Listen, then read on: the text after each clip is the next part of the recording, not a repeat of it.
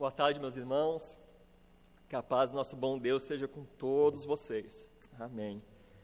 É uma alegria muito grande, tá, depois de um ano, voltar para a terrinha, ver vocês aqui, ter o privilégio de poder trazer a palavra do Senhor nesta tarde para vocês.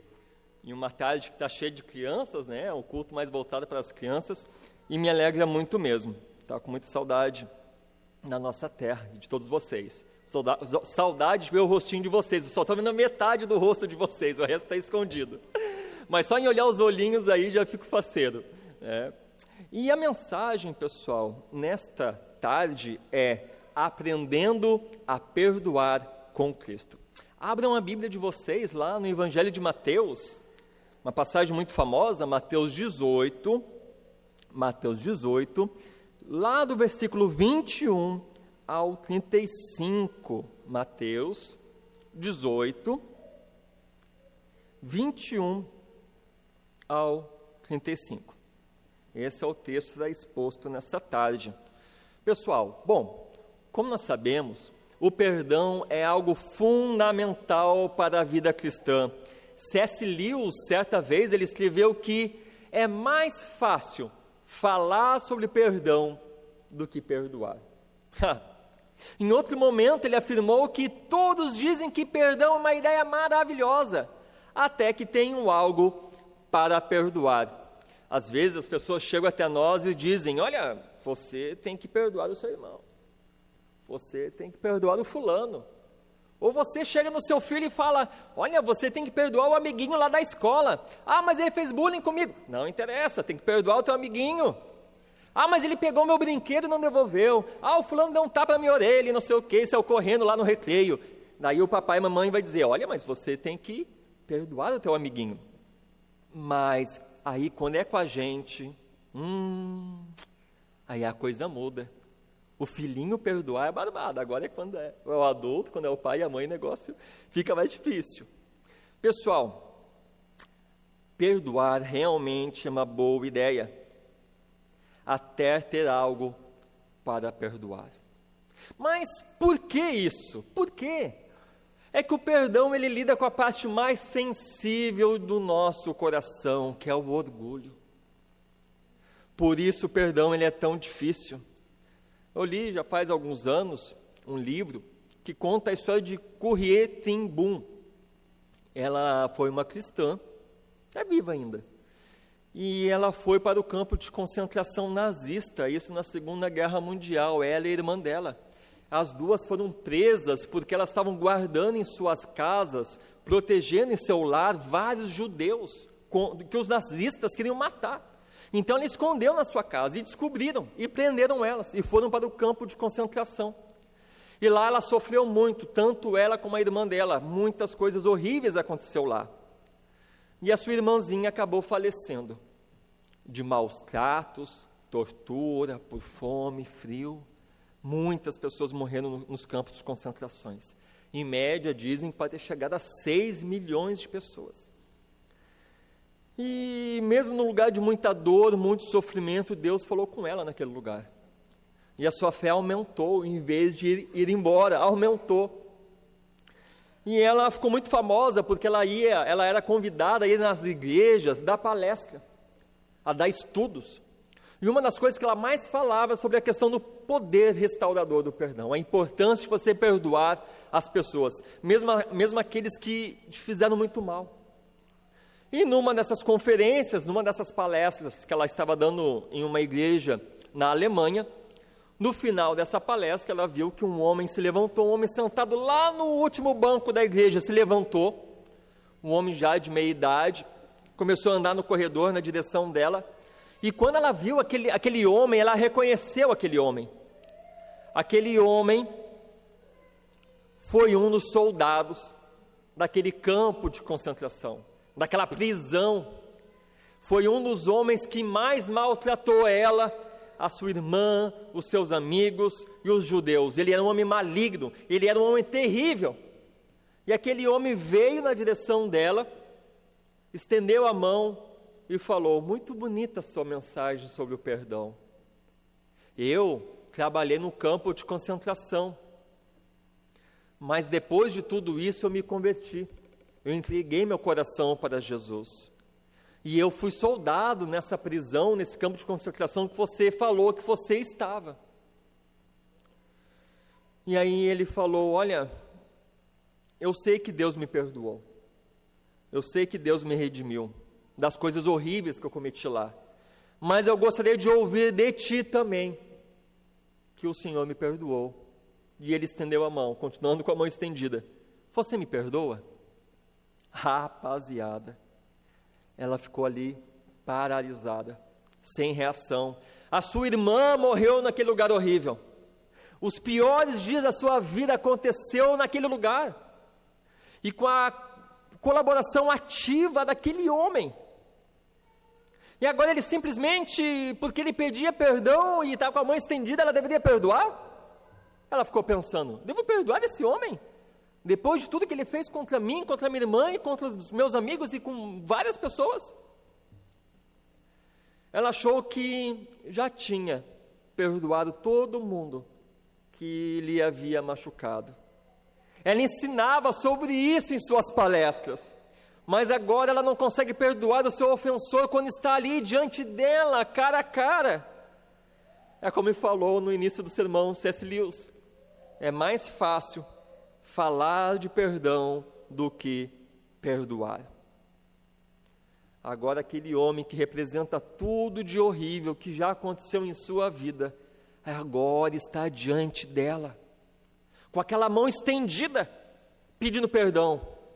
Como perdoar esse homem? Ela sabia tudo o que ele tinha feito. Ela sabia o que era necessário ser feito também, mas ela não tinha forças para perdoá-lo. E se você estivesse no lugar dela, o que, que você faria? Qual seria a tua atitude? Se tivesse, se tivesse diante de você alguém que matou o seu irmão, matou o seu pai, tocou fogo na sua casa, que fez algo horrível contra você, estende a mão, olha, você me perdoa, eu, eu entreguei minha vida para Jesus, agora sou cliente, olha só, eu ando com uma Bíblia debaixo do meu braço, você me perdoa? Qual seria a sua atitude diante de tudo isso? No final do sermão eu vou contar para vocês qual foi a atitude dela, o que, que ela fez com aquele homem.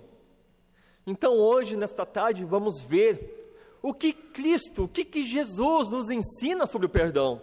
Acompanhe comigo então a leitura dos dois primeiros versículos. Vamos olhar os dois primeiros versículos. Depois a gente vai ver o resto do, dos versículos. Primeiro, esses dois primeirinhos aí, o 21 e o 22. Assim diz a palavra do Senhor. Então Pedro, aproximando-se, lhe perguntou: Senhor, até quantas vezes meu irmão pecará contra mim, que eu lhe perdoe? Até sete vezes? Respondeu-lhe Jesus: Não te digo que até sete vezes, mas até setenta vezes sete. É uma só, Jesus? É duas? É cinco? É oito? É quinze? Não te digo até sete vezes, mas o que? Setenta vezes 7. Essa pergunta, meus irmãos, essa boa pergunta aqui Pedro, de Pedro, é uma reação às instruções que Jesus lhe havia dado em todo o capítulo 18.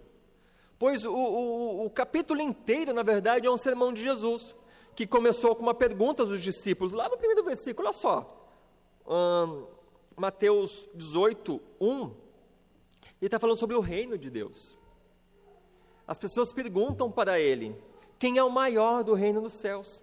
Então, a partir desse questionamento, Jesus explica algumas questões fundamentais do cristianismo, como humildade, amor mútuo, o cuidado que devemos ter com nossos irmãos e sobre como deve tratar o irmão culpado.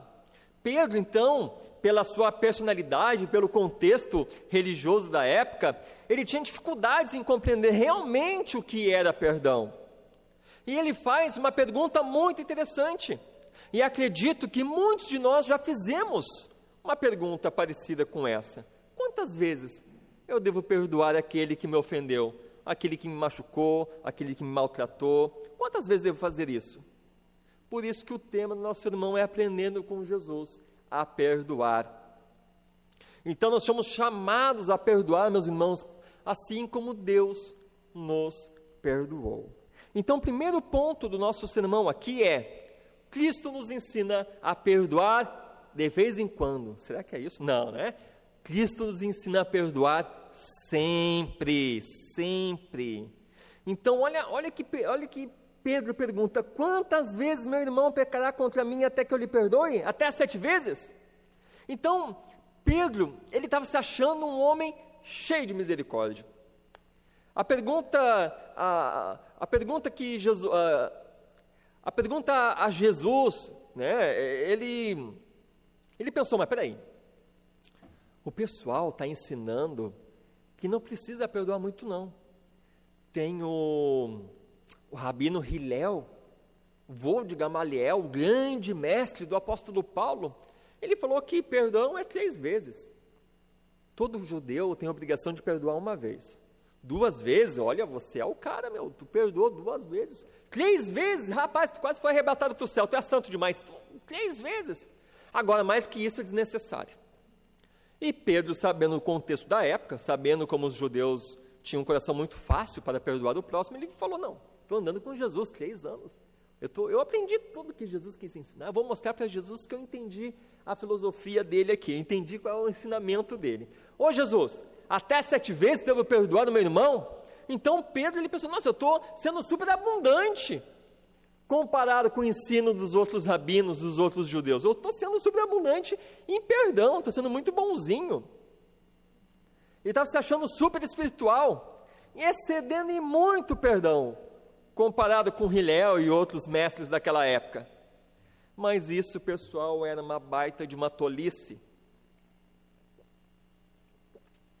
Pedro, querendo mostrar que era espiritual, na verdade só demonstrou a sua falta de entendimento acerca da palavra de Deus e do amor de Jesus com ele e com as pessoas. Ele não tinha, ele não tinha compreendido isso. Pedro estava querendo mostrar para Jesus que andando com ele tinha aprendido muito sobre amar o próximo. Mas não. Só que não. Eu fico imaginando Jesus olhando para Pedro, sabe? Pedro respondendo um negócio, barbaridade, Pedro. Três anos, Pedro, tu andando comigo, tu me sai com uma dessas, che. Ah, Pedro, não dá. Pedro, não é apenas sete vezes que você tem que perdoar, mas setenta vezes sete. Eu fico imaginando a cara de surpresa de Pedro, mas como assim 70 vezes 7? 7 não é bom não, Jesus? 7? Aqui, ó, 7. Não, Pedro, 7 não. 70 vezes 7. Mas é perdão demais, Jesus, eu nunca vi isso, nunca ninguém ensinou tal coisa. Ah, mas eu estou ensinando agora. 70 vezes 7. Aí Pedro começa né, a contar nos dedos ali, e Jesus, ô oh, Pedro, não é para te contar, para de fazer conta nos dedos, Pedro. Tu não está entendendo o que eu estou querendo dizer? Pedro, perdoe sempre. Você tem que perdoar sempre. Sempre, isso mesmo, sempre. Está a minha ideia de sete vezes aí, não é legal? Não, Pedro. Sempre. Pois é isso que o meu pai e eu fizemos, fizemos contigo.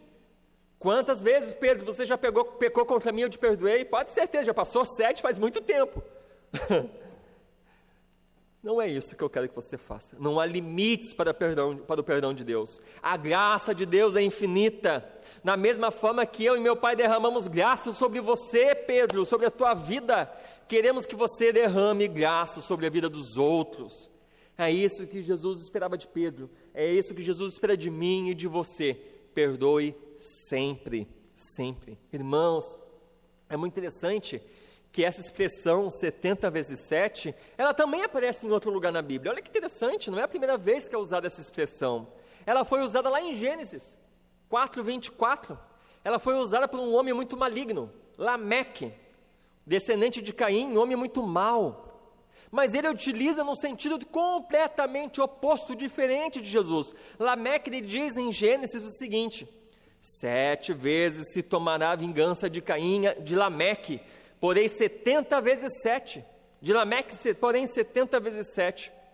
Lameque aqui ele apresenta um coração extremamente vingativo, cheio de ódio, que estava disposto a pagar o mal com o mal, quantas vezes fosse necessário. Meus irmãos, isso é muito triste. Infelizmente, tem muitos cristãos com a mentalidade de Lameque, ao invés de obedecer à ordem de Jesus. É triste ver pessoas dentro da igreja com mágoas no coração, esperando o momento certo para dar o troco naquele irmão, naquela irmã, guarda as coisas por meses. Né? A pessoa pisou na bola, agora eu te peguei, agora eu vou me vingar. Ah, você vai ver, você pisou no meu dedinho, agora eu vou pisar na tua cabeça. Não, mas não é isso que Jesus ensina. Perdoe sempre, não guarde rancores, amargura no seu coração.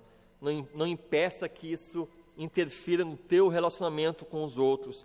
Pedro, ele se achava espiritual, mas Jesus, com amor, mostrou como ele estava sendo totalmente equivocado. Pois ele estava, ele usava os outros parâmetros para o seu perdão, em vez de olhar para o seu próprio mestre. Meus irmãos, quantas vezes a gente faz isso também? Em vez de olharmos para Cristo e para o seu amor, a gente olha para o nosso amor próprio, para o nosso senso distorcido de justiça, em vez de olhar para o que as Escrituras nos ensinam. Não faça isso. Não faça isso. Pedro ele ficou admirado com a resposta de Jesus. A resposta de Jesus chocou Pedro e quem estivesse na volta ouvindo o que ele estava ensinando. E Jesus, percebendo que estava difícil para Pedro assimilar aquela resposta tão cheia de graça e amor, lhe conta uma parábola para enfatizar que o perdão não tem limites. Vamos olhar essa parábola aqui? Vamos lê-la? Começa aqui no versículo 23 até o versículo 35. Assim diz a palavra do Senhor.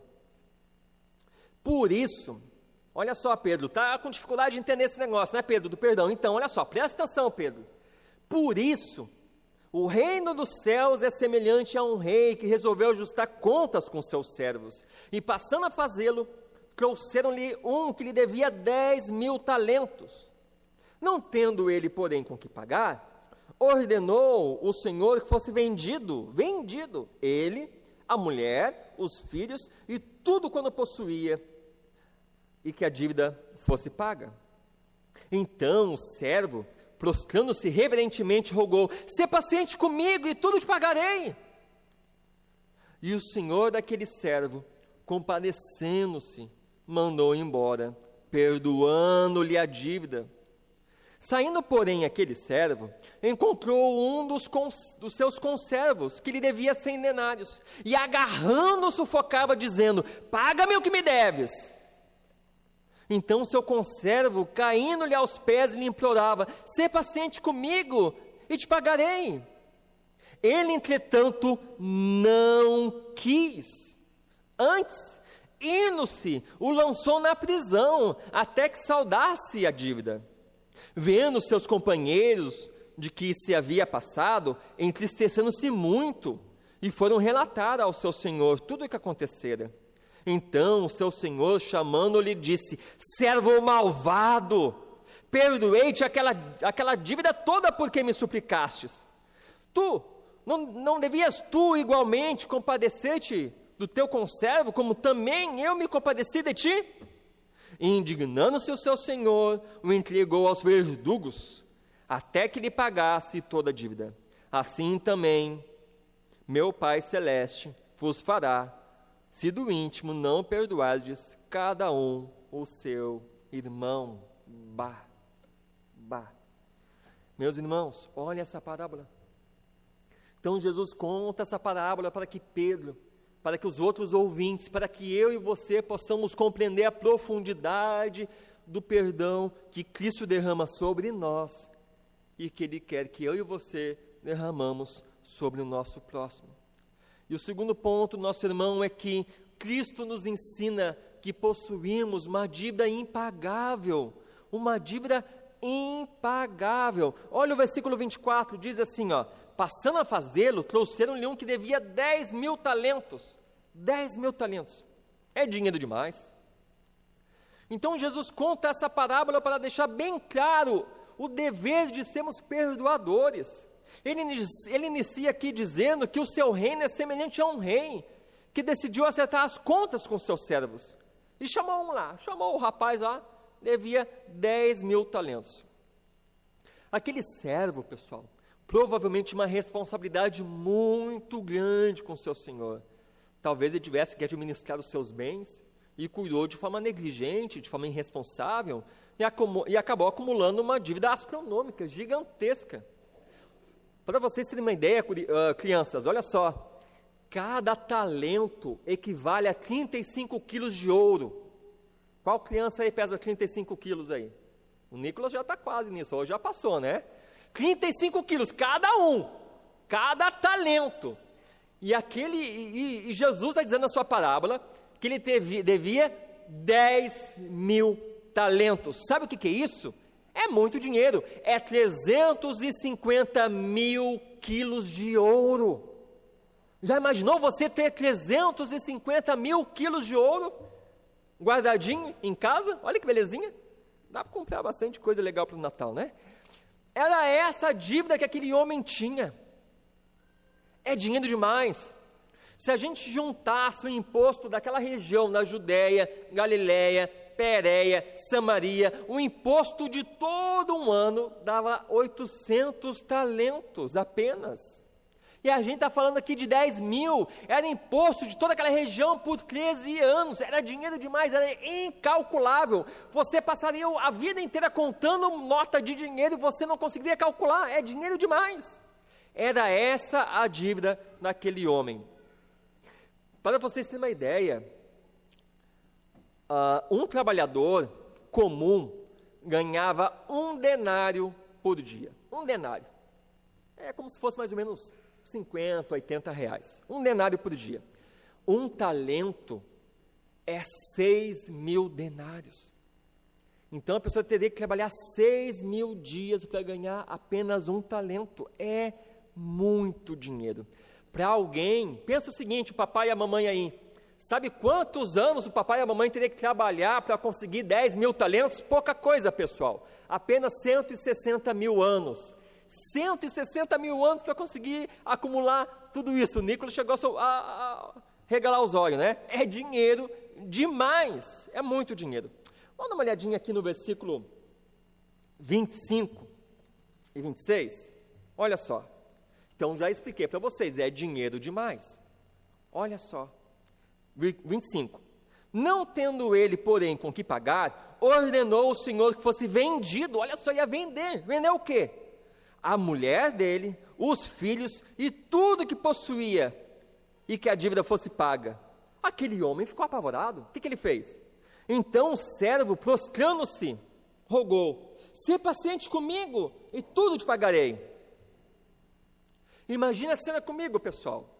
Crianças, imaginem aqui comigo a cena. Aquele homem estava perante o rei, prestes a ver as pessoas que ele mais ama ser vendido. A mulher dele ia ser vendida, os filhinhos ia ser vendidos, ia virar escravos. Tudo que ele tinha, a casinha dele, tudo que ele tinha, os cavalinhos, tudo ia ser vendido para pagar a dívida. E mesmo se pagasse tudo, não conseguiria, mesmo que fosse vendido tudo, ele não ia pagar essa dívida, era muito grande. Ele estava a um fio de presenciar o acontecimento mais triste de toda a sua vida, perdendo as pessoas que ele ama para virar escravos. E mesmo que ele vendesse tudo, como eu falei, não pagaria a milionésima parte de 1% de nada. Essa é a verdade. A dívida era muito enorme.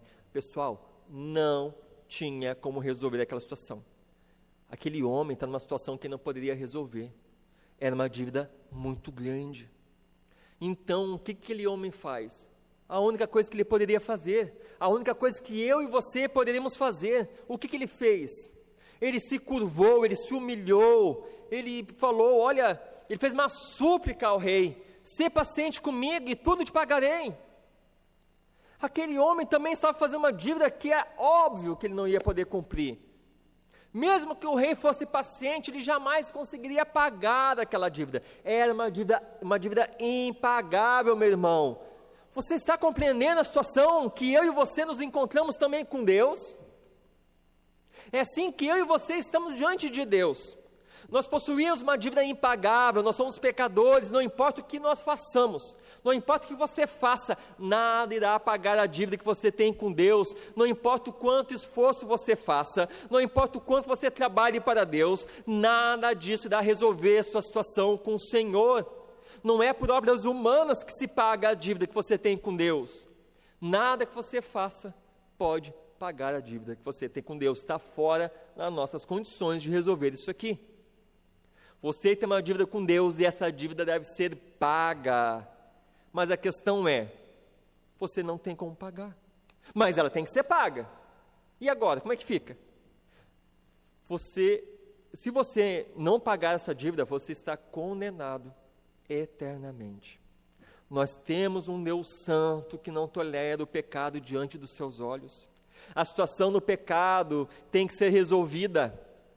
E se depender de nossa própria capacidade, não tem o que fazer. Nós estamos na mesma situação daquele servo, desse servo aqui, dessa parábola. Nós seremos jogados em uma prisão e lá iremos ranger os dentes em sofrimento e juízo eterno. Algo tem que ser feito, mas está fora do nosso alcance. Somos incapazes de resolver. E agora o que a gente faz? Olha só o versículo 27. Vamos ler aqui? versículo 27. E o senhor daquele servo, compadecendo-se, chamou, o mandou embora, perdoando-lhe a dívida. Aquele rei não parcelou aquela dívida. Aquele rei não diminuiu aquela dívida. Aquele rei não teve paciência para ele pagar num outro momento aquela dívida. Aquele rei sabia que ele não poderia pagar. O que, que ele fez? Perdoou 10%, 15%, o SPC faz desconto, não, né? vem aqui, vamos acertar, desconto de 90% para tirar o teu nome no SPC. Não é isso que o rei faz. Ele fez o quê? Toda dívida foi perdoada. Toda dívida.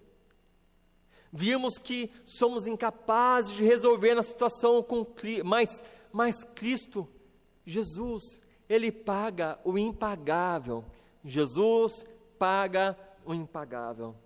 Aquele rei que representa Deus, representa nosso Mestre Jesus, aquele rei teve misericórdia. O rei olhou para aquele pobre infeliz com compaixão. Aquele rei uh, fez algo que nenhum outro rei jamais fez e jamais fará. Perdoou toda aquela dívida. Eu te perdoo. Não te perdoo um talento, dez ou cinco, eu perdoo tudo. Você está livre, vai embora. Verdugo, que a gente leu aqui no versículo 30 e poucos, que é o torturador, o soldado torturador, verdugo, solta ele. Pode guardar os seus instrumentos de tortura. Não, você não vai torturar mais ele, não. Não? Não. Eu acabei de perdoar esse homem. Você está liberto. Pode ir embora. Pessoal, todos aqueles que têm uma dívida com um rei, que se achegam até ele, procurando nele misericórdia e perdão, encontram misericórdia e perdão com esse rei. Deus nos perdoa através do seu Filho Jesus Cristo na cruz. Nossa dívida foi totalmente paga. Cristo pradou na cruz em alto e bom som, está consumado, está totalmente pago. Aquilo que nós não poderíamos pagar, Ele pagou. Pela cruz temos perdão e restauração. Pelo sacrifício do Filho de Deus, somos transformados de inimigos de Deus em filhos de Deus. Isso é incrível. Essa é a maior transformação que você pode receber em sua vida. Esse é o maior presente que você pode receber. Essa é, é a coisa mais maravilhosa que pode acontecer em sua vida. Aí eu pergunto para vocês: depois de receber abundante graça e misericórdia, qual deveria ser a atitude desse servo? Qual seria a sua atitude se você fosse esse homem nessa parábola? Qual deveria ser a minha e a sua atitude diante de tão grande graça? Pensa comigo. 350 mil quilos de ouro aquele homem devia. Uma fortuna. 160 mil anos trabalhando feito bicho não ia pagar aquilo lá. Aquele rei perdoou ele. Como é que você sairia da presença daquele rei? Chorando, pulando, rodopiando de faceiro, feliz. Eita, como eu estou feliz, vou sair daqui, vou comer um X calota, vou comemorar com a minha família, fui perdoado. Estou muito feliz. E eu faria isso, eu ficaria faceiro demais. Olha só o que, que a Bíblia nos conta. Olha o restante dessa parábola. Acompanhe comigo aqui. Versículo 28. Saindo, porém, aquele servo encontrou um dos seus conservos que lhe devia cem denários. O que, que ele fez? E agarrando, sufocava, dizendo: Paga-me o que me deves. 29. Então o seu conservo, caindo-lhe aos pés, lhe implorava: Sê paciente comigo e eu te pagarei. E qual foi a atitude dele? Ah, beleza, então, está liberado. Não, não, vamos ver o que ele diz aqui. Olha o versículo 30. Ele, entretanto, não quis, não quis saber. Antes, indo-se, o lançou na prisão, até que saudasse toda a dívida. Olha que coisa horrível que ele fez. Deus perdoou aquele homem, o rei perdoou aquele homem, uma dívida impagável, e daí alguém devia uma coisinha para ele e não perdoou. Vamos analisar esse texto aqui, vamos ver isso aqui. Pessoal, Cristo ele, terceiro ponto do nosso sermão, Cristo nos ensina a imitá-lo em sua compaixão. Três coisas eu quero destacar aqui com vocês. A primeira coisa, às vezes, nós agimos da, da mesma forma que esse homem. Às vezes, agimos de forma contrária ao perdão recebido. Aqui no versículo diz: Mal saíra da presença do rei ele acabou de sair da presença do rei, perdoado. E a primeira coisa, a primeira pessoa que ele encontra é o seu conservo, que devia 100 denários. 100 denários é mais ou menos três salários mínimos. Ah, três salários mínimos não é nada. Olha, eu acho muito. Pede três salários mínimos para te ver uma coisa. É muito dinheiro. Ainda mais para seminarista. Três salários mínimos é muito dinheiro. Mas o que, que é três salários mínimos comparado com aquilo que ele foi perdoado? Três salários mínimos não é nada. Cem talentos não é nada comparado com a dívida que ele recebeu de perdão. É muita coisa. Muita coisa. E ele poderia ter tido várias atitudes. Várias atitudes. Várias. Mas qual foi a primeira atitude que ele fez? Ele agarrou aquele homem pelo pescoço a ponto de sufocá-lo, quase matou, quase quebrou o pescoço daquele homem. A, a ideia aqui que o texto nos dá é o seguinte: é como se ele estivesse saindo da presença do rei. Pensa comigo. Está lá o rei, sentado no seu trono. Ele, ah, obrigado, rei, muito obrigado. E feliz, chorando, feliz. E dele se vira, está saindo do palácio, está descendo as escadinhas do palácio, fechou o portãozinho do palácio. E a primeira pessoa que ele encontra na calçada, quem é? É o conservo. E quando ele vê o conservo dele, o que, que ele faz? Pega no pescoço. Imagina, que absurdo. É mais ou menos assim: muito obrigado pelo perdão. Ah, seu miserável, vou te matar. Cadê meus cem denários? É mais ou menos isso que a história está nos contando. É mais ou menos isso. Essa é a ideia. Pague tudo que me deve, me deve diz o, o servo miserável. Aquele homem, ele se aquecia ainda no calor do sol da misericórdia real, quando tratou o seu conservo com tanta falta de misericórdia Infelizmente, muitas pessoas se comportam assim. Sai da presença de Deus do seu devocional ou do seu culto doméstico, toma ceia com os irmãos, ministre a palavra de Deus para o povo do Senhor, mas o seu coração deseja, deseja pegar muitos irmãozinhos pelo pescoço, quebrar o assim. Não entendeu nada da misericórdia de Deus. Aí, ora, Deus, Senhor, muito obrigado, tal, tal, tal. Mas está brigado com a esposa, Está brabo com o pai porque o pai não deu o que ele queria? Né? Está brabo com, o menino lá da escola? Não olha para o irmão? Está a fileira toda ali, só tem o irmãozinho. Ah, nem vou sentar aqui, vou sentar lá. Não, vou sentar lá em cima, isolado. Não é por causa da, da Covid, não. Eu quero ficar lá, longe de todo mundo. Mas bate, não entendeu nada do negócio. Não entendeu. Está na presença do rei. Gracioso mas não não entendeu nada da graça de Deus. Que você não seja assim. Que você não seja assim, meu irmão, minha irmã. olha o que ele diz, olha o que aquele coitado, aquele conservo diz: tenha paciência comigo e eu lhe pagarei tudo. Olha a semelhança, é, essa súplica é praticamente a mesma que o homem malvado uh, que estava sufocando aquele conservo tinha feito há minutos, instantes atrás para o rei. A mesma coisa, olha rei, tem misericórdia, tá bom, tá perdoado. Conserva, tem misericórdia? Não, que misericórdia nada, rapaz, me deve 100 talentos. Vai para a cadeia até pagar tudo. Ele simplesmente não quis exercer compaixão e misericórdia que ele mesmo tinha recebido minutos atrás. Ele poderia aproveitar aquela situação para tratar o seu conservo na mesma forma que ele foi tratado, derramando graça sobre o seu conservo, mas não quis. Em outra versão, na versão King James atualizada, do versículo 30, ele diz: permaneceu irredutível. Irredutível. Quantas pessoas permanecem irredutível no seu pecado de não perdoar do próximo? De não perdoar a esposa, de não perdoar o irmão, não perdoar pai, filho, primo, tio, cachorro. Não perdoa ninguém.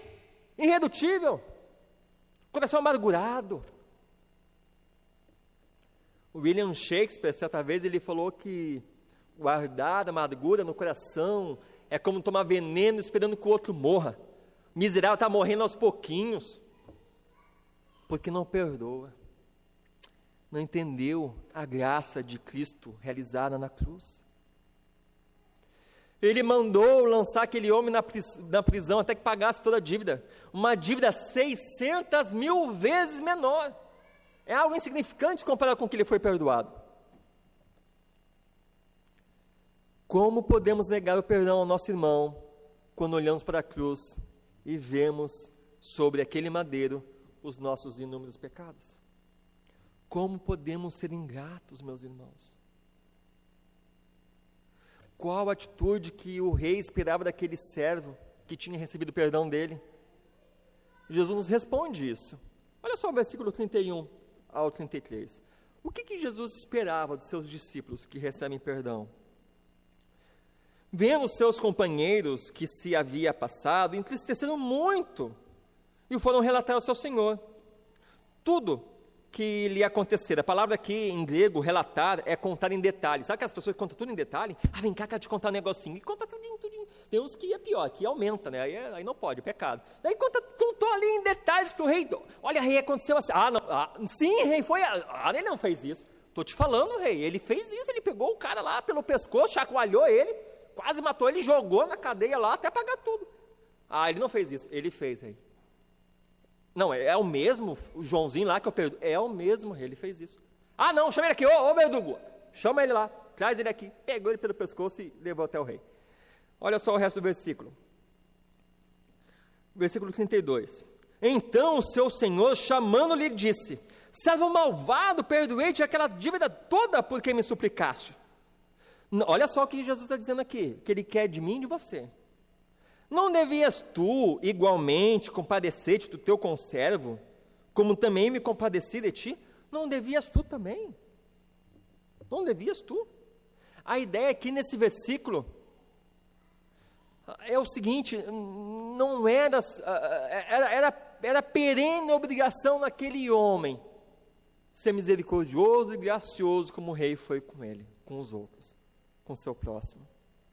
Por que, que você não fez isso?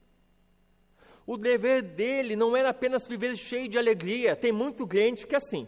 Tem muito cristão que é assim. Ele é muito feliz porque Jesus perdoou ele os seus pecados. Mas ele não tem essa mesma alegria e mesma disposição para perdoar do outro. Não entendeu nada.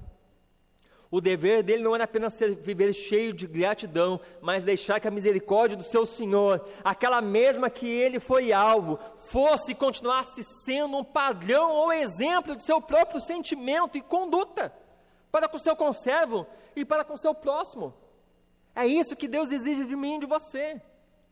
Ele não tinha outra alternativa, ele não tinha outra alternativa. Eu e você não temos outra alternativa. Ele não poderia agir diferente, mas ele agiu. Ele deveria deixar que o coração grato motivasse a perdoar o seu conservo, mas não foi o que ele fez. Não seja assim, meu irmão, crianças não sejam assim. Os perdoados devem perdoar, os que receberam graça devem ser canais de misericórdia, os que receberam perdão não podem negar o perdão ao próximo. O rei ficou extremamente irado com seu, com, com seu servo, porque se recusou a perdoar. Meus irmãos, jamais, jamais seja assim. Jamais teremos justificativas para não perdoar pois devemos perdoar assim como Deus em Cristo nos perdoou. Esse é o padrão de Deus. Encontramos essa verdade na oração do Pai Nosso que o presbítero acabou de ler na, na nossa liturgia, em Mateus 6,12. Perdoa-nos as, as nossas dívidas, assim como nós perdoamos aos nossos devedores. Como podemos fazer a oração do Pai Nosso com uma consciência tranquila? Quando temos, temos raiz de amargura com alguém fomos chamados para perdoar. Tão triste é quando as pessoas não praticam essa grande verdade. Por isso eu destaco com vocês que tem consequências. Existem consequências de não perdoar o próximo. Olha só o que Jesus nos ensina aqui, crianças. O que, que Jesus nos ensina das consequências de não perdoar o próximo? Versículo 34. Indignando-se o seu senhor, o entregou aos verdugos. Como eu falei antes, verdugos eram soldados que a função deles era torturar as pessoas na masmorra, na cadeia, torturava essas pessoas. Até que se pagasse toda a dívida. Bom, a gente viu que a dívida é impagável, então a tortura ia durar um bom tempo. Assim também meu Pai Celeste vos fará, se do íntimo não perdoardes cada um seu irmão.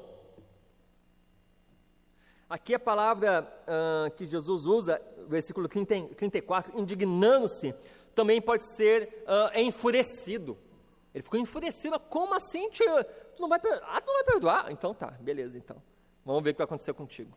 Olha, pessoal, se a dívida era impagável, agora aquele homem vai ficar preso sendo torturado até que a dívida toda dele fosse paga. O que, que significa isso?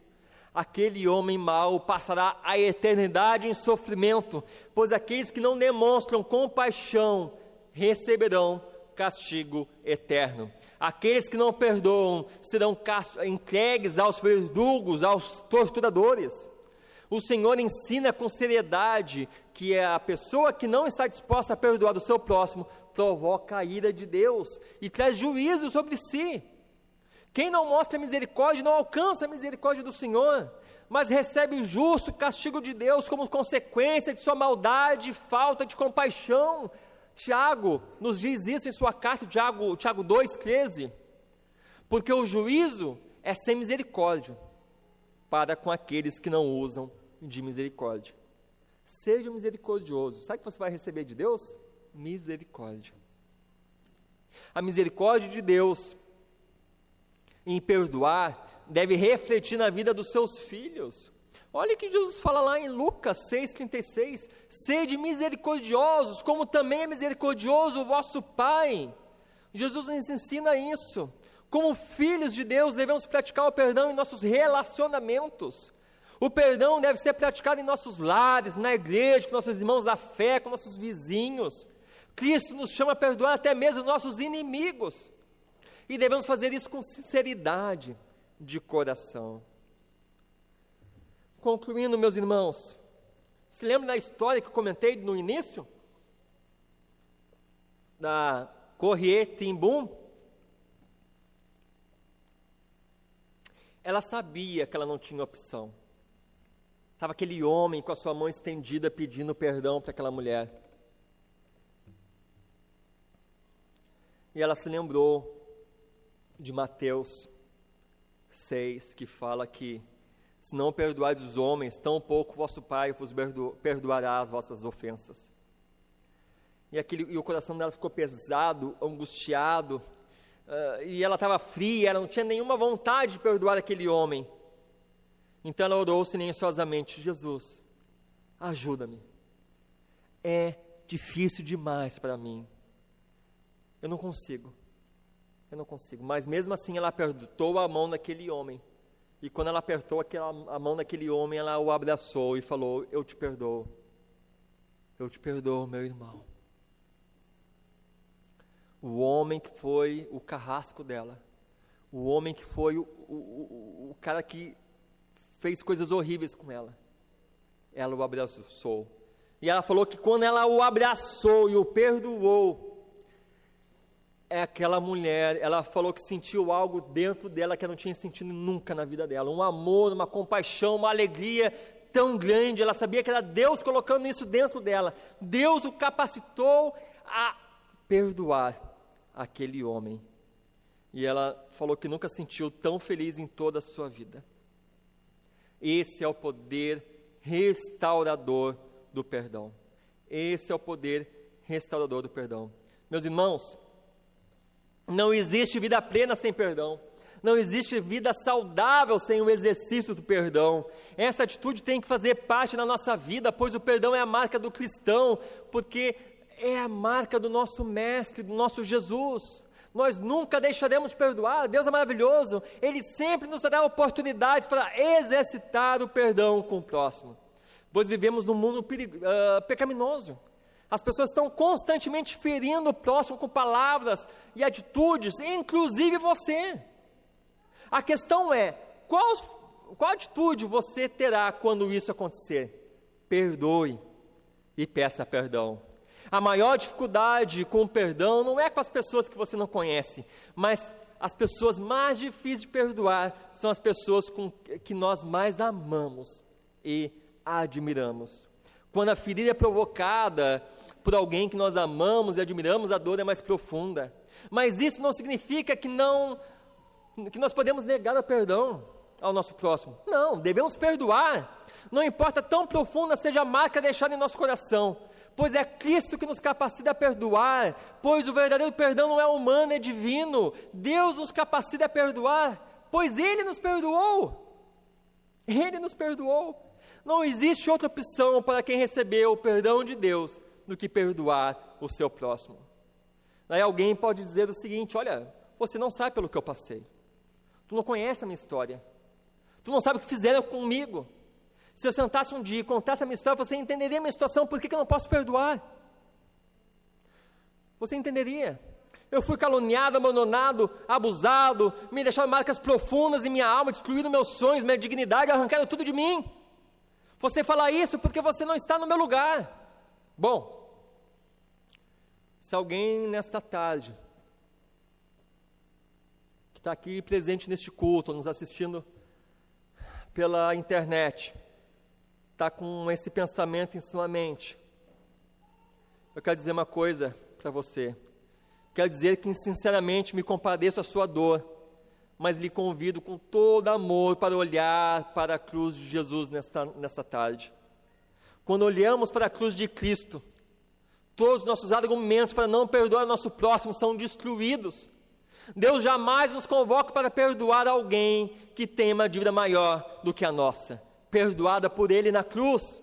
Deus nos perdoa infinitamente mais do que seremos chamados a perdoar. Deus nos, convoca para perdoar pessoas, pois essa é a essência do cristianismo. Olhe para os seus pecados pregados na cruz do, do Filho de Deus não há argumentos para não perdoar o nosso próximo. Olhe para a cruz e veja todos os seus argumentos sucumbirem diante da maravilhosa graça de Deus. Ser cristão, como dizia C.S. News, é perdoar o imperdoável, porque Cristo Jesus perdoou o imperdoável de você.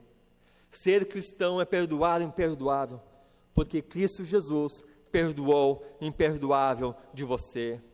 O nosso imperdoável está na cruz de Jesus, por isso, por isso, não existe imperdoável para o nosso próximo. Olhe para o apóstolo Paulo, olha que ele escreveu em Colossenses 3,13, que foi lido na liturgia: Perdoai-vos mutuamente, caso alguém tenha movido motivo de queixa contra outrem, assim como o Senhor vos perdoou, assim também perdoai-vos. Meus irmãos, olhe para Jesus a fim de sermos encorajados a perdoar ao nosso próximo. Jesus olhou ao, orou ao Pai por aqueles que estavam crucificando Ele. Pai, perdoa-lhes porque não sabem o que fazem, diz Lucas 23, 34.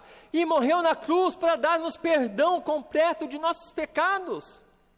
A sua cruz foi a manifestação na grande misericórdia de Deus em nos dar perdão de nossos pecados. Irmãos, reconhecendo o grande amor de Deus por nós, sejamos então gratos a Ele, amando e perdoando uns aos outros de todo o coração, pois vimos hoje que ser cristão é perdoar o imperdoável, porque Deus perdoou o imperdoável de nós. Vamos orar? Incline a sua cabeça, feche seus olhos, vamos falar com o Senhor Jesus. Querido Senhor Jesus, o perdão é uma das tarefas mais difíceis da vida e, no entanto, é uma das mais essenciais. O Senhor nos disse para orar, perdoa nossas dívidas assim como perdoamos o nosso devedor. E assim, ó Deus, ó Senhor, oramos nessa tarde, capacita-nos, capacita a cada dia para perdoar, Senhor, o nosso próximo, capacita cada um de nós a perdoar o nosso próximo como tu nos perdoaste. Ó Senhor, trabalhe nosso coração para que a, nós tenhamos uma compreensão correta e ativa da grandeza da tua misericórdia, para que assim nós também sejamos pessoas misericordiosas, que tenhamos um coração perdoador e amoroso com o nosso próximo. É o que te pedimos, Jesus, em teu nome. Amém. Amém.